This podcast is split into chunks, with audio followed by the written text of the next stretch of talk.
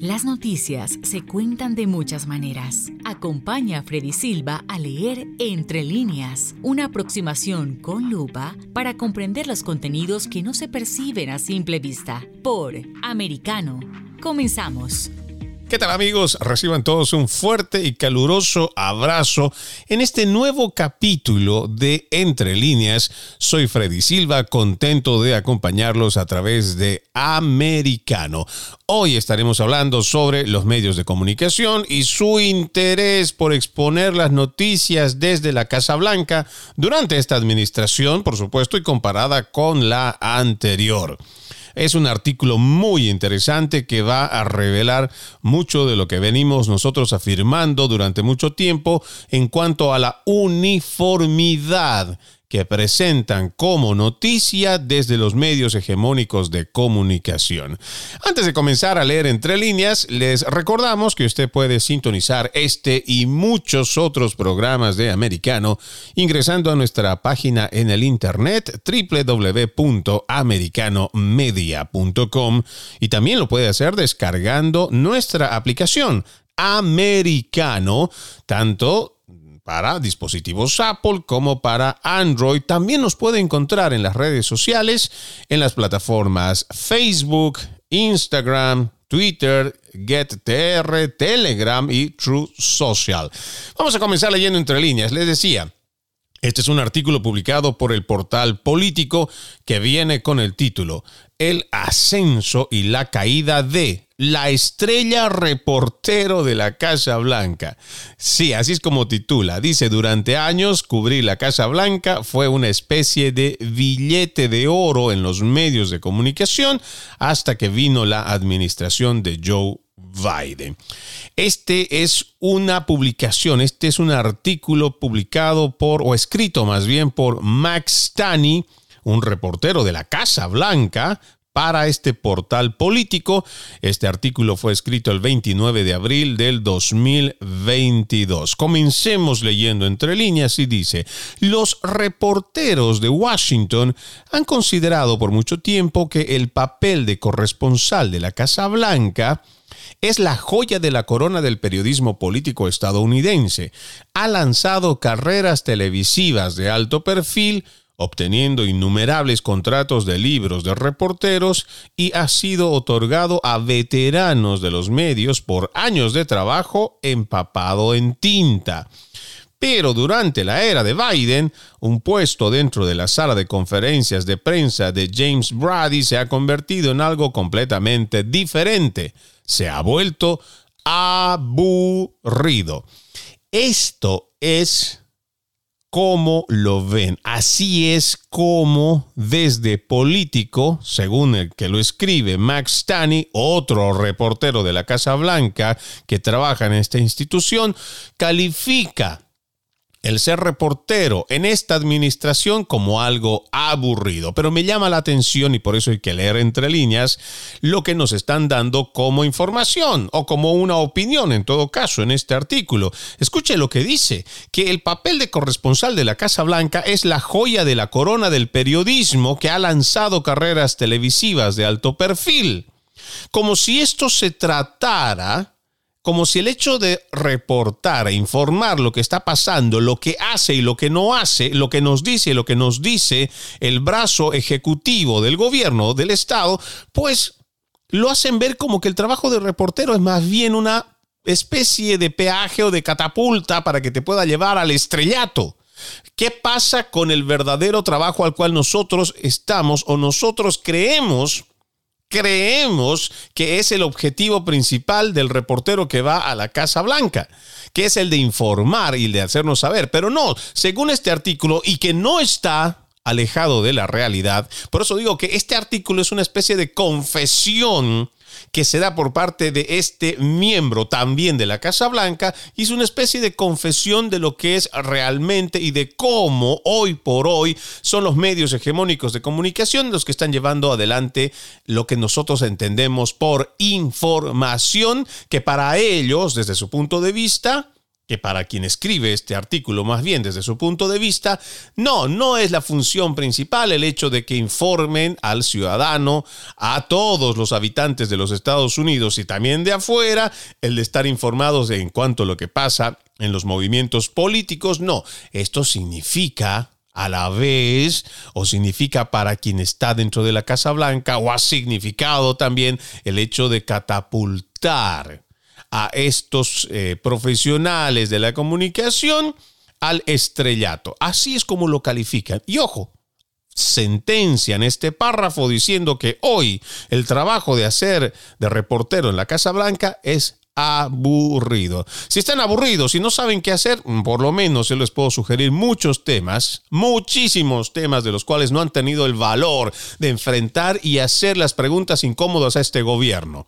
Solamente hemos visto a muy pocos hacer este trabajo y lo vamos a ir detallando más adelante porque seguramente usted ya tiene una idea de quién estamos hablando. Pero si, lo ven tan aburrido, si han estado viendo muchas de las acciones de este gobierno como algo muy aburrido, ¿qué pasó el momento que sale de forma vergonzosa el ejército de los Estados Unidos de Afganistán, dejando a miles de personas en desamparo? Bajo el control del talibán, porque hoy en día eso es lo que está pasando, y en su momento lo único que hicieron fue decir que era una medida necesaria y que era la medida que se tenía que tomar. Pero cuando debieron de haber hecho el trabajo que califican hoy, según este artículo, como aburrido, no quisieron darle un poquito de emoción siquiera al hecho de que lo que estaba pasando cuando las imágenes estaban mostrando a un ejército huyendo, huyendo en los aviones donde estamos viendo a los talibanes armados, colgándose de los aviones ¿sí? apropiándose del material bélico de los Estados Unidos que se dejó en ese país prácticamente armando a esta organización criminal y terrorista, a estos talibanes, ¿sí? se les ha dejado armamento de primera línea, por mucho que ellos digan o que el Pentágono haya salido a decir que se encargaron primero de dejarlo inutilizados. ¿Cómo es que se encargaron si prácticamente lo que vimos fue una huida que apenas si les dio tiempo para poder salir ellos, incluso dejando en el desamparo, sin protección, a miles de ciudadanos estadounidenses. Y ni hablar de los miles de afganos que durante estos 20 años, durante esas décadas que duró esta guerra en Afganistán, sí, que eran colaboradores, colaboradores, pues también se quedaron así, sin amparo, sin protección por parte de quienes en un principio les habían ofrecido que los iban a cuidar. Pero no, no, no, el trabajo es aburrido. En la Casa Blanca el trabajo es aburrido según este artículo y no se aleja de la realidad. ¿Por qué? Porque hemos visto que esa es la forma en cómo han actuado y siguen actuando muchos reporteros en la Casa Blanca. Pero vamos a continuar con la lectura. Algunos de los que cubren la oficina más poderosa del planeta dicen que las historias si bien son importantes y sustantivas, pueden carecer de estilo o ser difíciles de captar la atención del espectador. Hay un reconocimiento en toda la industria de que la audiencia ha disminuido. Hago una pequeña pausa aquí, porque si bien es cierto que aquí hacen referencia a que esta industria se está enfrentando a que hay una audiencia que ha disminuido, ¿por qué no también hablan de que mucho tiene que ver con la forma en cómo han enfocado y llevado adelante su trabajo, entre comillas, periodístico durante las elecciones, tanto en el 2015-2016 como en el 2020. De una forma muy descarada, pero muy descarada, han mostrado la información de forma parcializada. Y hoy en día todavía, como si estuviéramos en campaña, vemos a estos mismos medios hegemónicos de comunicación que tienen esa misma, ese mismo accionar como si estuvieran protegiendo a este gobierno de los errores que va cometiendo. No solamente no los cuestionan, sino que además lo encubren, silencian. Hablemos solamente un ejemplo. ¿Cuántas veces hemos visto a este presidente cometer muchos errores al momento de hablar ante la prensa. no es capaz incluso de terminar muchas de las oraciones completas. La capacidad cognitiva de este presidente que está bastante deteriorada, y esto en base otra vez a lo que vemos, a lo que escuchamos a través de las conferencias o de las escasas conferencias que ha venido dando este mandatario, podríamos deducir que está bastante deteriorada esa misma capacidad cognitiva, pero que según los medios de comunicación esto no tiene nada que ver. Y esto no influye en nada en las decisiones de este presidente, que no influye en nada en la toma de decisiones de esta administración. Pero, ¿por qué se oculta? ¿Por qué no se menciona? ¿Por qué no se habla de estos errores? Incluso cuando nosotros hacemos referencia de estos errores que son bastante crasos, bastante burdos, vemos como en los medios en español, eh, sí, en los medios en español, prácticamente lo corrigen para que el ciudadano, para que el que está viendo la televisión en español ni siquiera se dé cuenta de las cosas que habla este señor. Puedo darle un ejemplo muy propio. Durante el informe del Estado de la Unión que dio este 2022 el presidente Biden y que estaba saliendo en simultáneo en las cadenas de televisión en español, Joe Biden dijo mucho, más bien, cometió muchos errores al estar leyendo el teleprompter. Entre ellos, el calificar o confundir, por ejemplo, a la comunidad ucraniana, sí, con otras, con otra comunidad que nos pareció primero nos pareció algo bastante, bastante cómico y que claro, cualquiera se puede confundir. Cualquiera puede tener un error al momento de leer el teleprompter.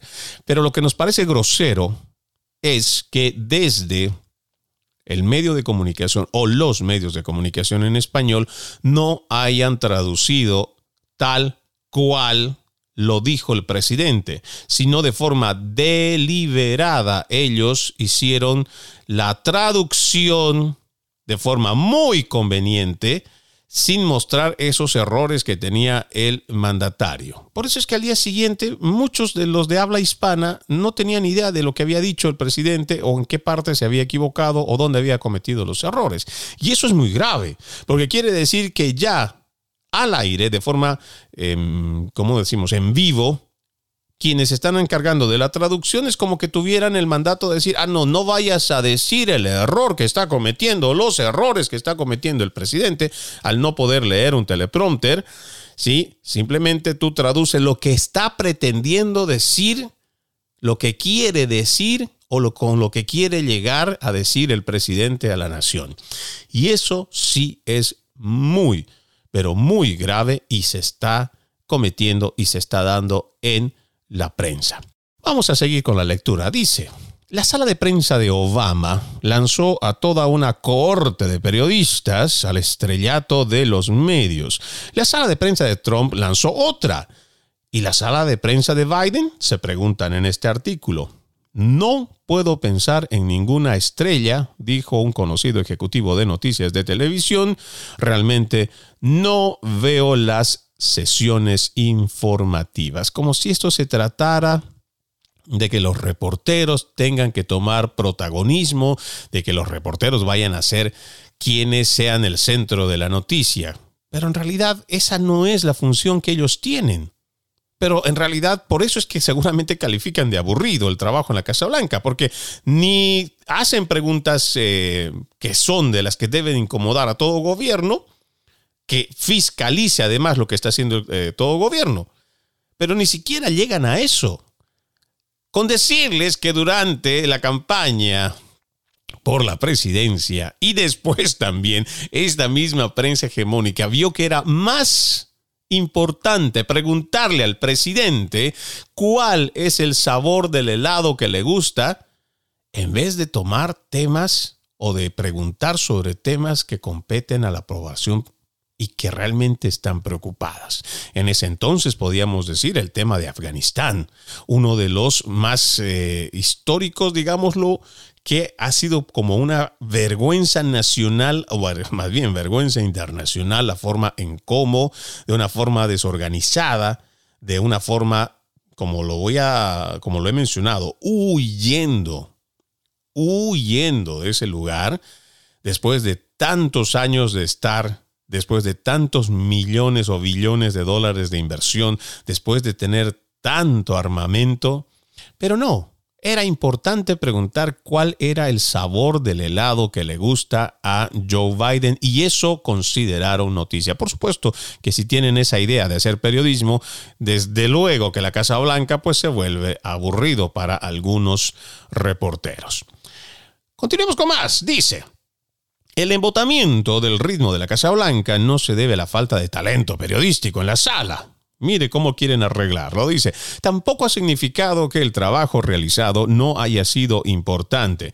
Las principales historias se publican regularmente, sobre todo desde la lucha contra el COVID hasta la guerra en Ucrania, la inflación, la inmigración y las batallas legislativas sobre la red de seguridad social.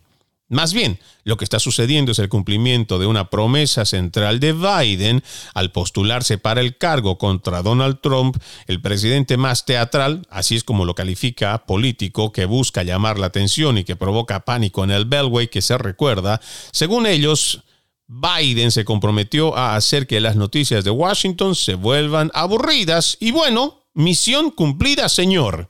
Fíjense para que ustedes tengan una idea de cuál es la línea política y además de forma muy parcializada, este escritor que trabaja, que hace la publicación para político, tiene muy clara y definida cuál es su línea filosófica y política. Y además, no solo ve como bueno que esto se trate de que la Casa Blanca sea aburrida, que esto se trate como algo bueno, sino que además celebra celebra de que Biden haya cumplido su promesa de campaña al decir que la Casa Blanca, para los reporteros, se ha vuelto algo aburrido. Es inquietante, es muy inquietante que desde las páginas o desde el portal de lo que antes nosotros considerábamos uno de los portales que era referencia para la noticia que se generaba en la capital de los Estados Unidos y otras partes del mundo, pues hoy tenga una mirada tan sesgada, tan parcializada, pero no está lejos de la realidad. Porque cuando comparamos este trabajo o este tipo de artículos, también lo podemos ver que en el resto de la prensa hegemónica más o menos contemplan esta misma línea. ¿Por qué? Porque han decidido que esa es la línea que quieren seguir. Porque es más importante, y disculpen que sea reiterativo, pero es más importante cuál es el sabor del helado que le gusta a Joe Biden. Pero no tocar los temas que les incomodan a, este gobierno, a esta administración, por las equivocaciones que han venido teniendo desde el primer día que asumieron las riendas de este país. Vamos a nuestra primera pausa. Todavía tenemos mucho más de qué hablar de este artículo. Ya volvemos. En breve regresamos con Entre líneas, junto a Freddy Silva por Americano. De la mano de la reconocida periodista Rocío López Real los conservadores españoles en el exterior podrán mantenerse informados de los últimos acontecimientos censurados por la mayor parte de los medios subvencionados por la actual administración. Escúchanos cada fin de semana. Más voz, cada sábado, 1 p.m. Este, 12 Centro, 10 Pacífico por Americano. Más Voz está disponible para ti cuando quieras. Accede a toda nuestra programación a través de nuestra aplicación móvil americano. Descárgala desde Apple Store o Google Play y mantente informado con nosotros. Iberoamérica hoy. Un análisis de los acontecimientos políticos y sociales y su impacto en nuestra región Entrevistas con los protagonistas de los temas relevantes, puntos de vista distintos, para que saques tus propias conclusiones. Conducido por Mario Pacheco y Mamela Fiallo. De lunes a viernes en vivo, 12 pm este, 11 centro, 9 pacífico por Americano. Ideas, argumentos, posturas y visiones, sin desperdicios escucha, concuerda o difiere con los postulados de José Aristimuño y Jimmy Nieves, quienes debaten con vehemencia de lunes a viernes a las 9 pm este, 8 centro, 6 pacífico por Americano. Noticias e información del acontecer de nuestra región con sabor caribeño. Acompaña a Diulca Pérez e infórmate de lunes a viernes en vivo 9 a.m. Este, 8 Centro, 6 Pacífico por Americano. La economía es el eje central de la vida diaria. Infórmate de los temas importantes del acontecer económico y empresarial en Ahora con Alberto Padilla de lunes a viernes, 4 p.m. Este, 3 Centro, 1 Pacífico. En vivo por Americano.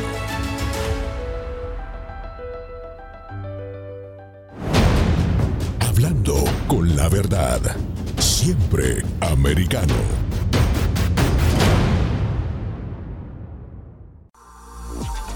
Estamos de vuelta con Entre líneas, junto a Freddy Silva por Americano.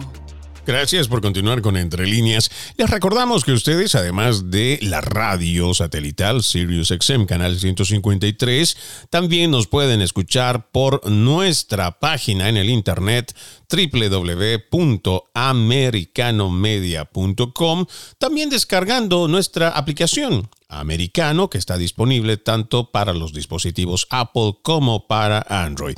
Hoy estamos revisando un interesante artículo publicado en el portal político y tiene que ver con el trabajo de los reporteros de prensa en la Casa Blanca, los cuales, o el cual se ha calificado en este artículo como algo aburrido. Vamos a seguir con la lectura y dice, y bueno, Jen Psaki es muy buena en su trabajo, haciendo referencia a la secretaria de prensa de la Casa Blanca, y dice lo cual es desafortunado. Es lo que dijo un reportero que ha cubierto las últimas dos administraciones desde la sala. Y el trabajo es mucho menos gratificante porque ya no estás salvando la democracia de Sean Spicer y su traje Men's Warehouse. Hablar con Jen solo te hace ver como una persona no preparada. Me vuelve a llamar la atención, no sea usted, el hecho de que sigan pensando que aquí tiene que haber algo de gratificante, pero además, cuando uno lee entre líneas, esto de que ellos están salvando la democracia. ¿Por qué cuando estaban haciendo su trabajo de fiscalización con respecto a la anterior administración, a la cual tenían agobiada 24 horas, 7 días de la semana, estos mismos medios de comunicación hoy no ven como que hacer su trabajo también es seguir salvando la democracia. Esto para mí es un párrafo que es muy revelador en cuanto a cuál es el sentir y cómo desde este portal se puede reflejar el resto del trabajo de la prensa hegemónica. Primero, parecería que tenemos, y esto eh, solamente porque debemos de hablar siempre en este supuesto, parecería de que salvar la democracia tiene que ver con enfrentar a gobiernos que no van con su línea política o su línea filosófica. Por ejemplo, si ellos determinan que un miembro del Partido Republicano, como en el gobierno anterior se dio con el señor Donald Trump, entonces lo que hacía o decía iba en contra de la democracia y por eso ellos eran los nuevos héroes salvadores de la democracia y estaban haciendo su papel en nombre de la democracia para salvarla y hacían las preguntas incómodas o venían como lo que ha calificado durante mucho tiempo el expresidente Trump como las fake news porque también se ha dado el caso de que se han inventado muchas fuentes o muchas fuentes ni siquiera las han citado, muchas fuentes ni siquiera han dicho de dónde viene, simplemente dijeron que alguien alguien, alguien muy cercano, que alguien había filtrado la información, que alguien, pero nunca se dio a conocer esto y en base a muchos supuestos, a esos alguien, pues se hacía información.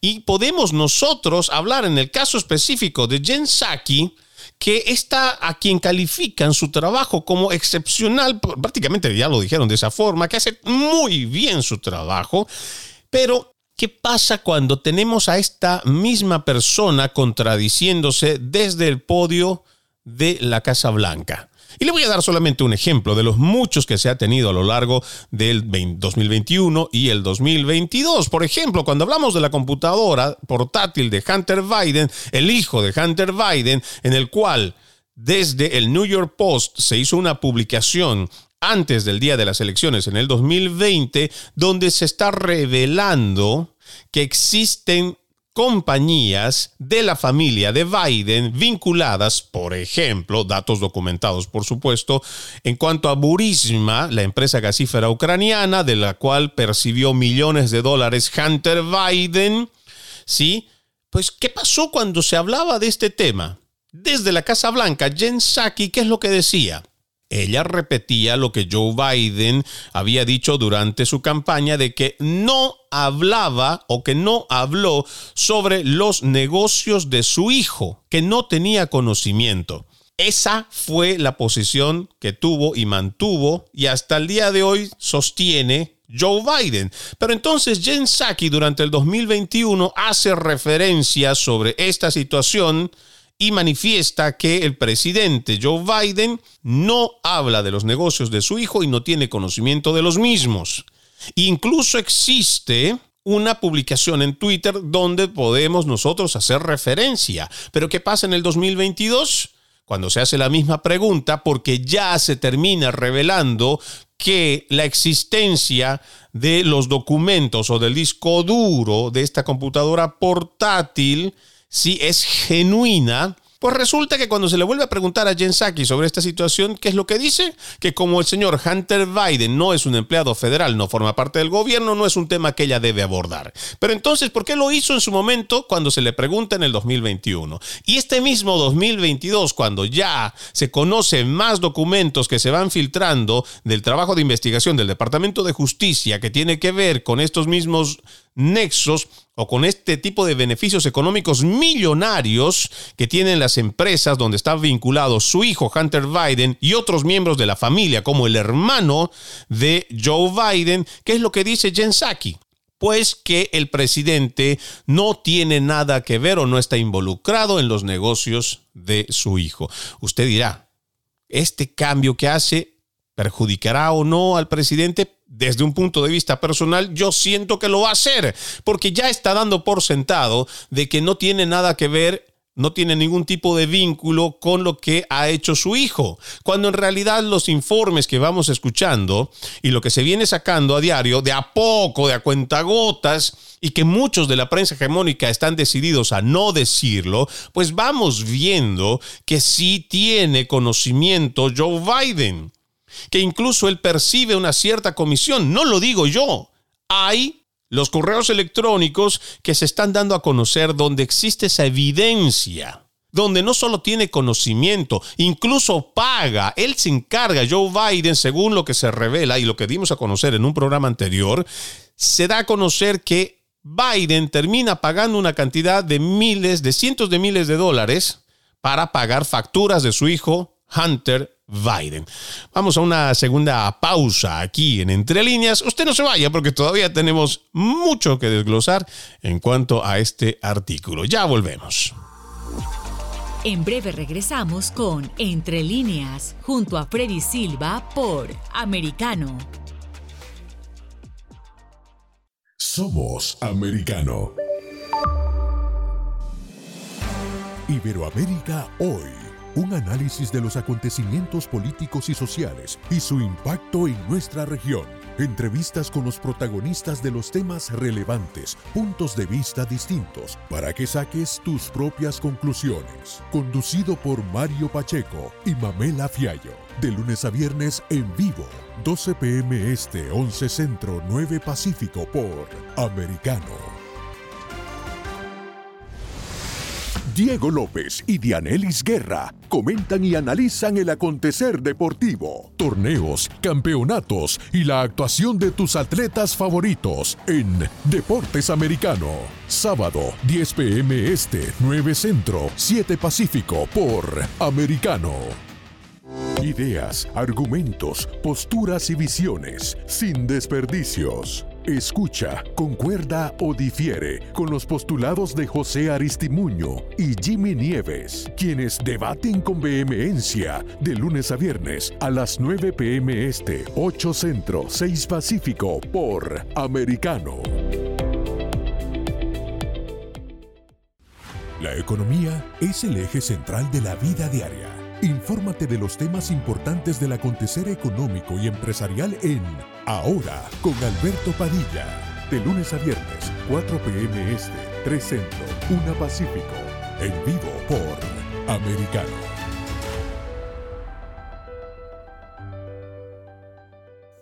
Comienza tu día bien informado. De mañana con Americano. Junto a Gaby Peroso y Jolly Cuello quienes te presentan la revista informativa de las mañanas. Conéctate con nosotros en vivo de lunes a viernes de 7 a.m. Este, 6 Centro, 4 Pacífico por Americano. Donde pasan los hechos, siempre americano.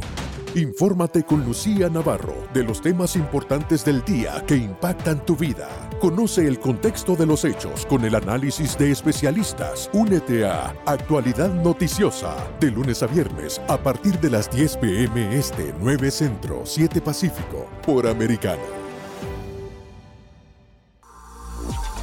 Estamos de vuelta con Entre líneas junto a Freddy Silva por Americano. Continuamos con más de Entre líneas, como le dijimos al inicio, estamos haciendo la lectura de un artículo publicado en el portal político, escrito el 29 de abril de este 2022 por Max Stani, que es un reportero de la Casa Blanca, y este artículo lo titula El ascenso y la caída de la estrella reportero de la Casa Blanca. Vamos a ir eh, dando lectura. Dice, atrás quedaron los tweets que hicieron que las salas de redacción se pelearan. Adiós a las cinco noticias de los viernes de alarma que tenían a los editores reorganizando frenéticamente los planes del fin de semana. Adiós a los presupuestos televisivos masivos para especiales de la Casa Blanca y la manguera contra incendios de acuerdos editoriales para libros sobre la administración. A mí me llama poderosamente la atención leer esto primero, porque habla de que se incrementaron presupuestos televisivos masivos para especiales de la Casa Blanca. Otra vez, volviendo a lo que dice y lo que hemos recopilado de otras eh, publicaciones, según los reporteros, a quienes se les pregunta por qué tenían tanta eh, insistencia y por qué su cobertura era tan intensa durante la administración del expresidente Donald Trump, muchos de ellos cínicamente salieron a decir que lo hacían en nombre de la democracia, porque según ellos estaban salvando la democracia. Eso es lo que afirmaron y tenemos esa documentación porque además no tuvieron pudor para decirlo públicamente en los medios televisivos. Eso está registrado. Según muchos de ellos, estaban salvando la democracia. Y aquí también se puede evidenciar cómo se ha invertido más dinero durante ese tiempo para hacer coberturas sobre lo que hacía y lo que decía la Casa Blanca. Pero hay algo mucho más profundo y preocupante en esta última línea de este párrafo que dice la manguera contra incendios de acuerdos editoriales. Me quedo con estas dos palabras porque esto no hace más que reafirmar lo que venimos diciendo desde hace mucho tiempo cuando mencionamos que existe una narrativa única. Esta narrativa única que significa que lo que usted va a ver en un medio de comunicación, cuando cambia de canal con su control remoto y se va a otro medio, digamos que en, la misma hora de la noticia, y más o menos el informe sigue siendo parecido y cambia a otra noticia, o cambia al español, o cambia igual al inglés, depende de cuál sea su lengua de preferencia al hablar. Entonces, resulta que la noticia sigue siendo básicamente la misma. ¿Por qué? Porque tienen una especie de un mismo libreto y según lo que relata este párrafo en su última línea, existen acuerdos editoriales. Y esto es lo que debería llamarnos poderosamente la atención, porque en todo caso ya no estamos recibiendo una noticia.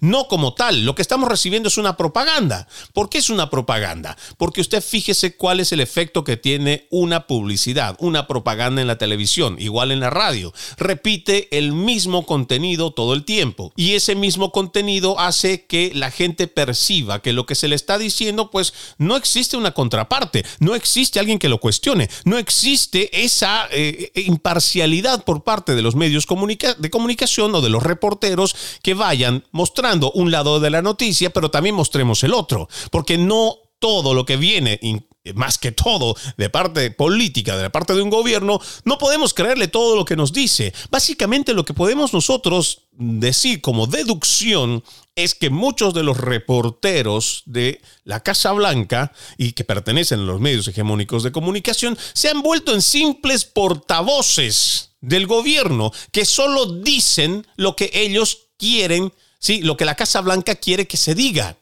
Ya no se cuestiona no se pone en entredicho, no se hace lo que tiene que hacer un verdadero periodista. Y no solamente el hecho de incomodar, porque no creemos que se trate solo de incomodar, se trata de que cuando se hace una pregunta incómoda, que tal vez el gobierno no lo quiere decir o no quiere aceptar, pues entonces eso saca a la luz de lo que está haciendo ese gobierno de turno.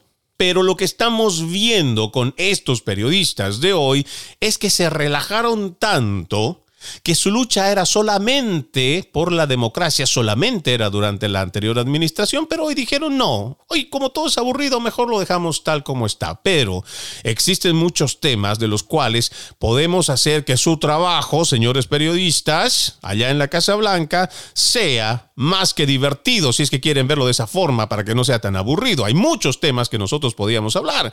Estaban ustedes escuchando y se han vuelto en simples portavoces al momento que la Casa Blanca va diciendo que la inflación sí iba a llegar a un punto y que de ahí iba a bajar. Durante el 2021, Jen Psaki se trajo a sus expertos y los mencionó también en, en, las ruedas de prensa para seguir cimentando la idea de que la inflación era temporal, era circunstancial, que tarde o temprano estábamos llegando al pico más alto y que eso inevitablemente iba a caer. Eso, terminando el 2021, no ocurrió.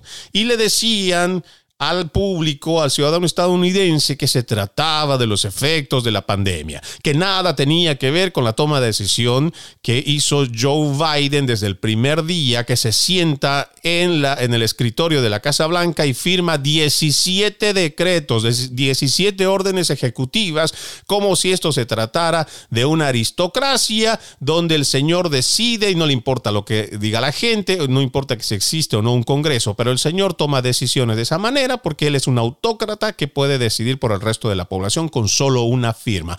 Pero desde los medios de comunicación esto no se cuestiona. Entonces esto viene como una especie de bola de nieve que va creciendo y que se sigue justificando, por ejemplo, la secretaria de prensa de la Casa Blanca que nos viene mintiendo asegurando de que la inflación es un tema temporero, es un tema temporal y que tarde o temprano va a caer para hacer una simple comparación, si es que los señores de la Casa Blanca, más bien los reporteros de la Casa Blanca, lo ven tan aburrido y quieren hacer algo un poquito más divertido su trabajo, fácilmente pueden ir a los libros y los registros de las estadísticas de la inflación diciembre de el 2020, cuando todavía estaba Donald Trump en la presidencia.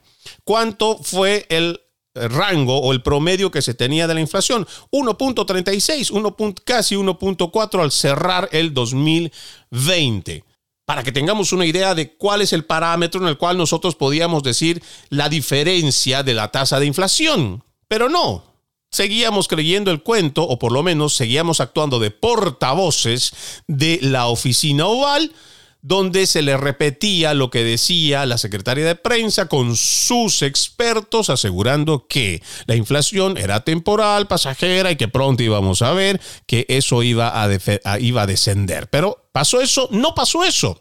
Fue peor aún. En este 2022 estamos viendo que ha alcanzado cifras, primero, en marzo hablábamos del 7.5 y ahora hablamos del 8.4% en cuanto a la inflación. El más alto en 40 años de la historia de los Estados Unidos. De lo que recopilamos, por supuesto, del siglo pasado, ¿sí? hace 40 años y lo que tenemos hoy. Pero entonces ya no se le atribuye como en su momento se le atribuía al COVID-19, las o sea, la pandemia y las restricciones y todo lo que involucró ese tema. Ahora tienen otra forma de justificar este aumento en la inflación y le atribuyen a Putin. Dicen que Vladimir Putin es el responsable, es el causante de la inflación y todo lo malo que estamos teniendo en el país. Cuando en realidad, si realmente quisieran que su trabajo no sea tan aburrido para los reporteros de la Casa Blanca y se tomaran el trabajo de investigar un poco, tendrían con qué cuestionar a la secretaria de prensa para que le diga al país cuál es la realidad y que acepten que son errores que fueron tomados desde el primer día de la administración de Joe Biden. Pero no, hay que seguir insistiendo que este es un trabajo que primero es aburrido y que segundo es un trabajo en el cual se pone a los periodistas como una especie de tiquete, una especie de pasaje hacia el estrellato para que puedan brillar. ¿Y qué pasa cuando tenemos a estos personajes que se los vuelven estrellas del periodismo? Pues los ponen como presentadores, hay muchos casos como este, y que terminan siendo estos mismos personajes los que son puestos como la opinión pública, cosa que no es correcto. No es correcto porque su opinión es su opinión y la opinión de una persona que está hablando a través de un medio masivo de comunicación. La opinión pública es lo que dice la gente, es lo que piensa la gente, pero hoy tenemos tan confuso todo esto, tan manipulado y tan sesgado, esto de la opinión pública, que pensamos que lo que dice el presentador, ese mismo presentador que los medios de comunicación se encargan de formar y llevar al estrellato, son ellos los que emiten opiniones personales que terminan diciéndole a la gente que se trata de la opinión pública. Reitero, esto no es así. En una democracia, sí, la opinión pública y la opinión publicada no es la misma, porque se supone que cada ciudadano tiene una opinión. Por eso es que cada ciudadano vota una sola vez en las elecciones, ya sea para presidente o ya sea para otro cargo público. No puedes agarrar y hacer miles de votaciones a la vez. No, en una democracia la opinión de cada persona vale uno, pero a través de estos mismos reporteros que los vuelven estrellas hacen que su opinión influya en cientos de miles o millones de personas a nivel nacional. Y como vemos, esto se interpreta según este artículo como un boleto al estrellato el ser parte de la Casa Blanca, pero hoy con esta Casa Blanca, lamentablemente no pueden salir estrellas, no van a salir estrellas, porque el trabajo en la Casa Blanca es aburrido, como si no hubieran temas realmente importantes que seguir. Por ejemplo, le voy a dar otro dato. ¿Qué pasa con lo que estamos viviendo en la frontera sur? Cuando se habla y, ahora ya tengo que modificar muchos de los datos. Antes decíamos 2.5 millones de personas que llegaron a la frontera. Ahora se habla de 3 millones de personas que llegaron a la frontera en total en lo que va de esta administración, solo en la administración de Joe Biden y que la mayoría de ellos ya están dentro de los Estados Unidos. Han pasado sin respetar las normas de nuestra nación se habla de 42 terroristas de los cuales se tiene datos documentados y que el señor Mallorcas no supo decir en una audiencia ante el Congreso dónde están estas 42 personas. Se ha dicho por mucho tiempo que el trabajo en la frontera que encargó el presidente Biden a Kamala Harris, su vicepresidente, no está haciendo su trabajo para nada. Incluso vemos que la vicepresidente, si podemos, creo que con los eh, dedos de la mano, de una sola mano, creo que nos van a sobrar dedos para contar las veces que ha estado de forma activa para hacerle frente a este problema de migración que estamos teniendo en la frontera, donde muchas personas se están aprovechando de esta política de puertas abiertas de los demócratas para poder aumentar sus ganancias en el crimen organizado, en el tráfico de personas, en el tráfico de órganos, en la violación de los derechos de los niños, de los adolescentes, en el tráfico de armas. El problema es realmente muy grave, pero no. En la Casa Blanca estos son temas que son muy aburridos y que según lo relata el escritor de esta publicación en político, pues no va a llevar a nadie al estrellato como ellos se pensaban. Pero la lectura que continúa, escuchen este dato. NPD Book Scan, que rastrea las ventas de libros en los Estados Unidos, dijo que los libros destacados sobre Trump, publicados en sus primeros dos años en el cargo, vendieron más que los libros de Biden durante su primer año y medio, en lo que dijo un funcionario allí, esencialmente la diferencia es de 10 a 1.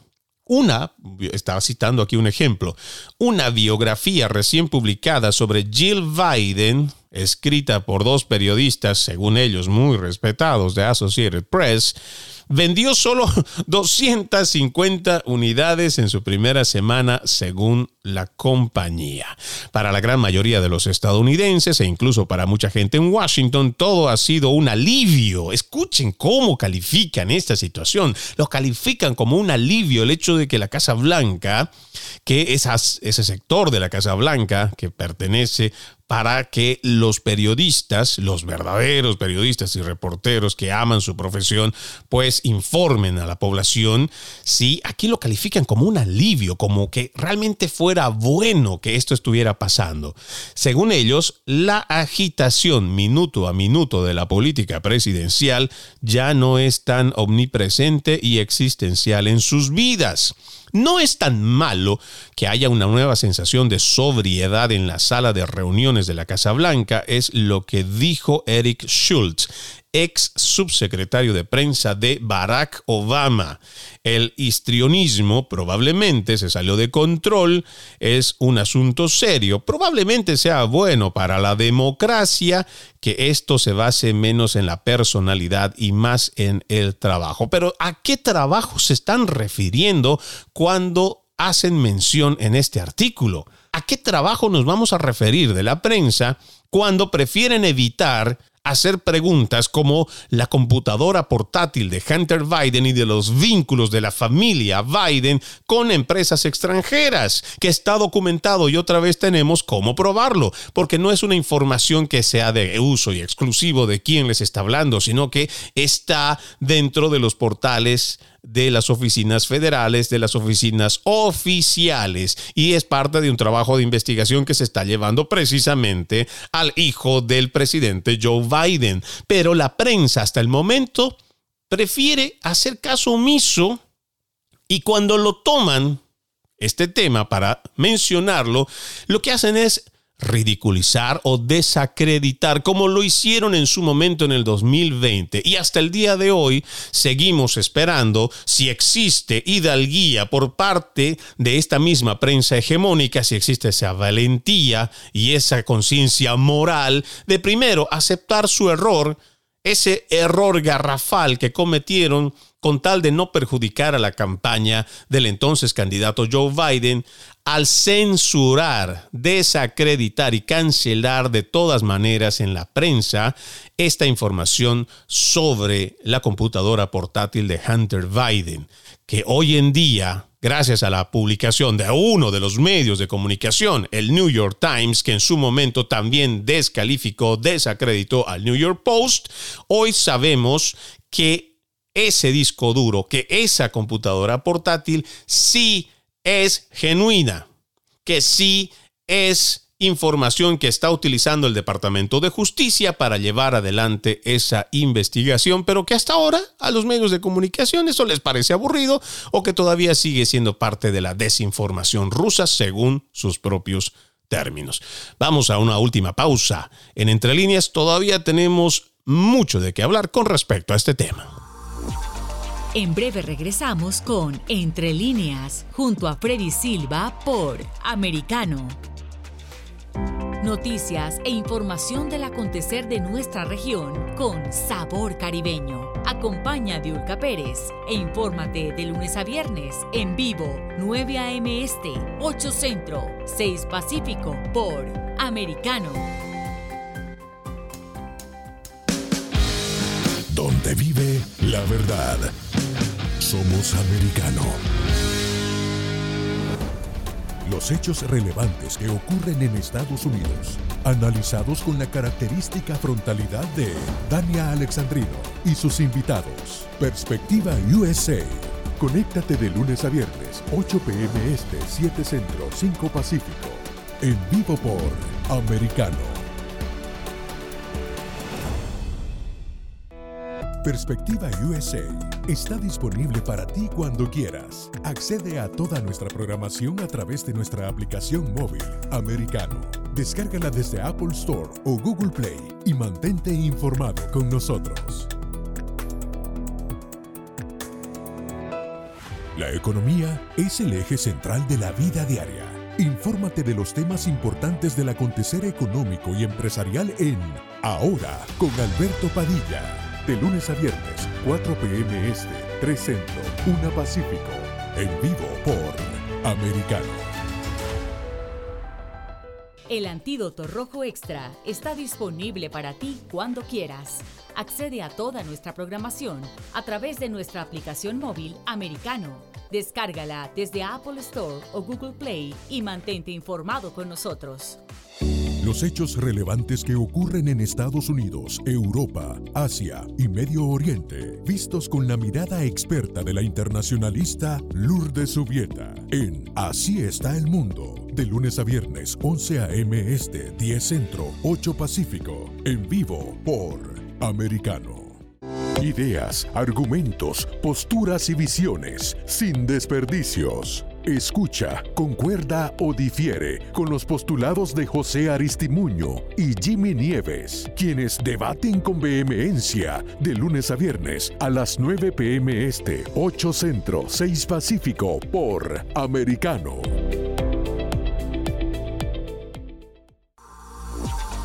Estamos de vuelta con Entre líneas, junto a Freddy Silva por Americano. Gracias por continuar con Entre líneas en este último segmento donde estamos hablando sobre el trabajo de los reporteros en la Casa Blanca y esto en base a un artículo publicado por Político en el cual se califica el trabajo de estos reporteros en la oficina oval como aburrido e incluso llegan al punto de decir que esta es una promesa de campaña cumplida por Joe Biden de hacer que la oficina oval se vuelva aburrida y que incluso para ellos o para quien escribe este artículo, eso termina siendo un alivio. Pero no nos ponemos a pensar que esto también trae desinformación, ¿sí? para los ciudadanos. Desinformación, ¿por qué? Porque no llega la información que deberíamos nosotros tener en cuanto a lo que está haciendo esta administración. Y si no tenemos reporteros que tengan la capacidad y la honestidad y la integridad de hacer las preguntas difíciles, las que incomodan a todo gobierno, pues entonces ¿para qué los tenemos allá? Esa es la preocupación que nosotros deberíamos de tener con respecto a la prensa. Me voy a saltar muchos párrafos de este largo artículo que se publica en Político para ir en referencia a un reportero en especial. Y vamos a comenzar con la lectura. Dice, el reportero de la Casa Blanca de Fox News, Peter Ducey, dijo que en gran medida había abordado su trabajo de la misma manera desde que asumió el golpe de Biden en el 2019, cuando el entonces ex vicepresidente lanzó su campaña. Pero una vez que puso su pie dentro de la sala de reuniones, tomó un enfoque decididamente diferente al de muchos de sus colegas en la primera fila. Regularmente, ha mantenido su enfoque en temas que son buenos forrajes para Fox News. Crímenes en la frontera sur y en las grandes ciudades, el hijo del presidente, Hunter Biden, y los precios de la gasolina y la política energética de los Estados Unidos también es imposible pasarlo por alto. Sentado en la primera fila es más alto y más rubio que muchos de sus colegas en la sala de prensa de la Casa Blanca. Miren cómo hacen referencia ya en cuanto a que es rubio. Y cualquier cosa que tenga parecido con la influencia de la teoría crítica de la raza o de la supremacía blanca o del privilegio blanco, ojo, es pura coincidencia. Es pura coincidencia. Pero aquí lo manifiestan y hay que leerlo como está. El papel, dijo, le ha llamado cada vez más la atención fuera de la pantalla. Lo paran regularmente en la calle y lo reconocen particularmente después de que Joe Biden lo llamara estúpido hijo de P, no vamos a decir el resto, por preguntar si la inflación estaba perjudicando las posibilidades de su partido en las elecciones de mitad de periodo que se avecinaban. Hago un alto en esta lectura. Si nosotros, como prensa imparcial y objetiva, estuviéramos primero pensando en el oficio que es de suma importancia para la población, un hecho como este, de que el presidente, por mucho que hayan tenido por equivocación o porque haya sido premeditado tener el micrófono abierto del presidente Joe Biden y que él diga o pensara en voz alta este estúpido hijo de P y que la prensa no haya tomado el papel de prensa imparcial en defensa de uno de sus colegas ya nos dice mucho, pero nos dice muchísimo. ¿Por qué? Porque se supone que este es un ataque a un reportero. Y que cuando se hace un ataque, y ya lo hemos visto en hechos anteriores, que cuando se dice algo en contra de un reportero, toda la asociación de prensa, todos los medios de comunicación hacen eco y hacen un reclamo y hacen un pedido de disculpa en caso de que se haya agraviado ya sea el honor, el trabajo mismo de quien estaba ejerciendo su trabajo, como cualquier otro trabajo en el mundo. Pero hemos visto que es una prensa totalmente parcializada, alineada con este gobierno que no es capaz de salir en defensa de uno de los suyos. No es capaz de hacer eco de llevar a los titulares, el de llevar a la Casa Blanca, de llevar al primer ciudadano de los Estados Unidos a disculparse por esta situación. No, minimizan el caso, lo ridiculizan. Y como dice en este artículo, que me parece que es otra muestra clara de cómo está manejada la prensa hegemónica, hacen eco de que cuando lo ven en la calle lo reconocen porque lo han tratado de hijo de P. Y esto debería nosotros preocuparnos de sobremanera porque un ciudadano que está ejerciendo su trabajo dentro de la Casa Oval y que es tratado de esta forma, con estos adjetivos, con estos insultos, y que no sea la misma prensa la que salga en defensa de uno de sus miembros, de un trabajador más de la prensa, ya nos dice mucho en cuanto a quién y por qué están favoreciendo continuamente a esta administración. Mire lo que dice todavía este artículo. Desde entonces se ha escrito sobre él, estamos hablando de Peter Ducey, el reportero de Fox News, en los tabloides y se ha convertido en un saco de boxeo para comediantes nocturnos como Stephen Colbert, quien bromeó diciendo que el presidente debería sacar una página del libro de jugadas de Will Smith y abofetear al corresponsal de Fox News en la Casa Blanca. Hasta este extremo hemos llevado, ¿sí? Este tema al punto de ridiculizar y justificar, que nos parece que es lo más grave. Este artículo está llevando a justificar esta agresión verbal del presidente hacia un reportero. Oh, pues sabe que incluso lo vamos a llevar hasta el escenario de la comedia para bromear diciendo que, oh, más bien el presidente lo hizo tan bien que debería sacar una página del libro de jugadas de Will Smith y abofetear al corresponsal de Fox News en la Casa Blanca. Incluso estamos promoviendo la violencia de esta forma con este tipo de artículos que salga político que en un momento o en otra hora podríamos decir que era una fuente de información confiable, que en su momento podríamos haber dicho, hace muchos años atrás, que era uno de los portales más confiables o imparciales. Pero hoy no lo es. Y hoy podemos ver con esta evidencia cuál es la línea política que llevan adelante. Y por eso es que usted cuando vaya a leer cuando esté leyendo próximos artículos, siempre póngase a pensar cuál es la línea. Y no solo de este portal, sino del resto, haciendo también ese trabajo de investigación. No me queda tiempo para más. Soy Freddy Silva. Me he quedado con mucho con respecto a este artículo porque no hemos terminado de leerlo, pero seguro vamos a tener mucho más en próximas emisiones. Por el momento me despido, invitándoles a que continúen con la programación de Americano. Permiso. Entre líneas, un programa en el que leemos un poco más de lo que está expresamente escrito o dicho. Conéctate con nosotros de lunes a viernes a las 7 p.m. Este, 6 Centro, 4 Pacífico, en vivo por Americano. Ahora, con Alberto Padilla, está disponible para ti cuando quieras. Accede a toda nuestra programación a través de nuestra aplicación móvil americano. Descárgala desde Apple Store o Google Play y mantente informado con nosotros.